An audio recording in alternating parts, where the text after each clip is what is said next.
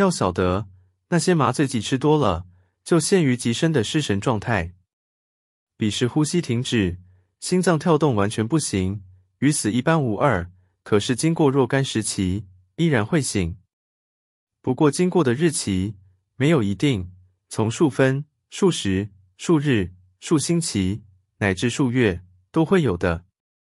经西国专家考验，并非过甚之谈。经医生勘验，往往断为已死，就胡乱为早祭的埋葬。此为西国习语，犹言未死而葬也。及至醒来，早被入殓，欲出无路，几乎谁因，终至辗转关中，闷绝而死。此种残酷，试想可怕不可怕？故欲讲明麻醉剂危害之烈，必得了解失神状态之如何可为。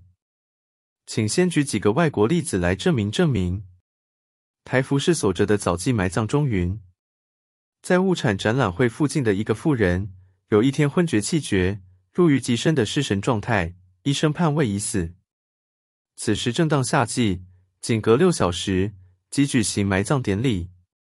过了若干日子，这妇人的母亲预备将女儿尸身迁葬至马尔绿游，因将木教发掘了。这母亲顿时吃了一惊，因为见他女儿尸身已非葬时的情形了，法乱如麻，裹身的布已片片碎裂。其实这妇人并没有死，经医生物证，就将她深埋了。后来他醒回来的时候，烦闷痛苦已极，所以将布捏成片片而死。他母亲见了这种惨景，从此发狂云。右匪夹落杂志载法国某医生。自述剖验的经过情形如下：五年前，一发狂妇人死去已经两日，就预备将她剖验内脏，因此把她的尸身横陈在大理桌上，烛火一柄，安置在妇人胸前。原此时正当夜分，一切安排寂静，于是奏刀然，直刺彼妇。不料这妇人狂叫一声，顿时跃起，逐即堕地而灭。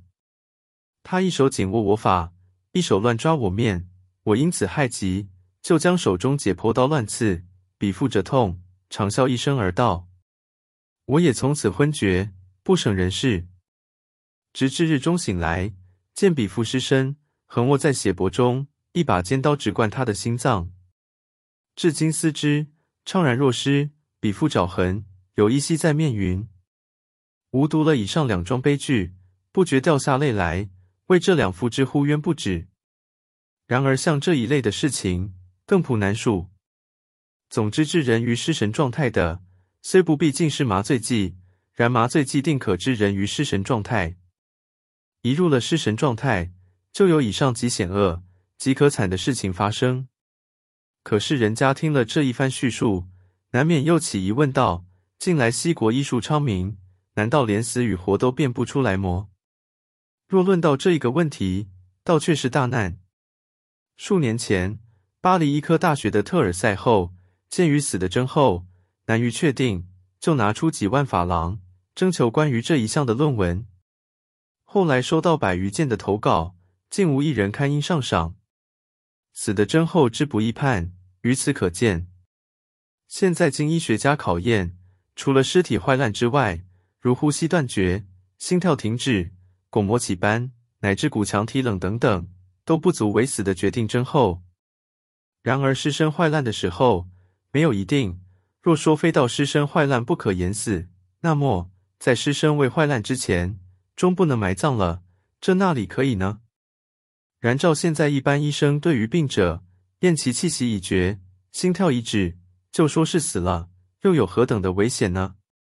所以西人对于早祭埋葬。加以缜密防护，并有各处人道协会专司其事。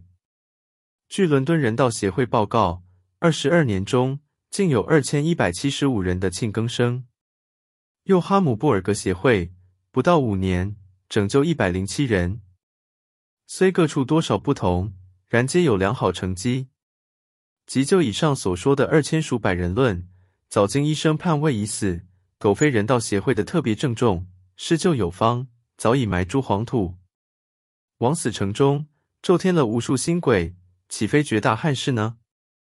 我于早祭埋葬一层，所以不但烦劳，反复引证，就是要请国人关于这一个问题，也须得特别注意。孔自杨要输入中国以来，像这一类枉死的人，正不知多少，不禁为之浩叹。近年《申报》所载自杀方法之研究一篇，此中所引的事实，可谓佐证。略述如下：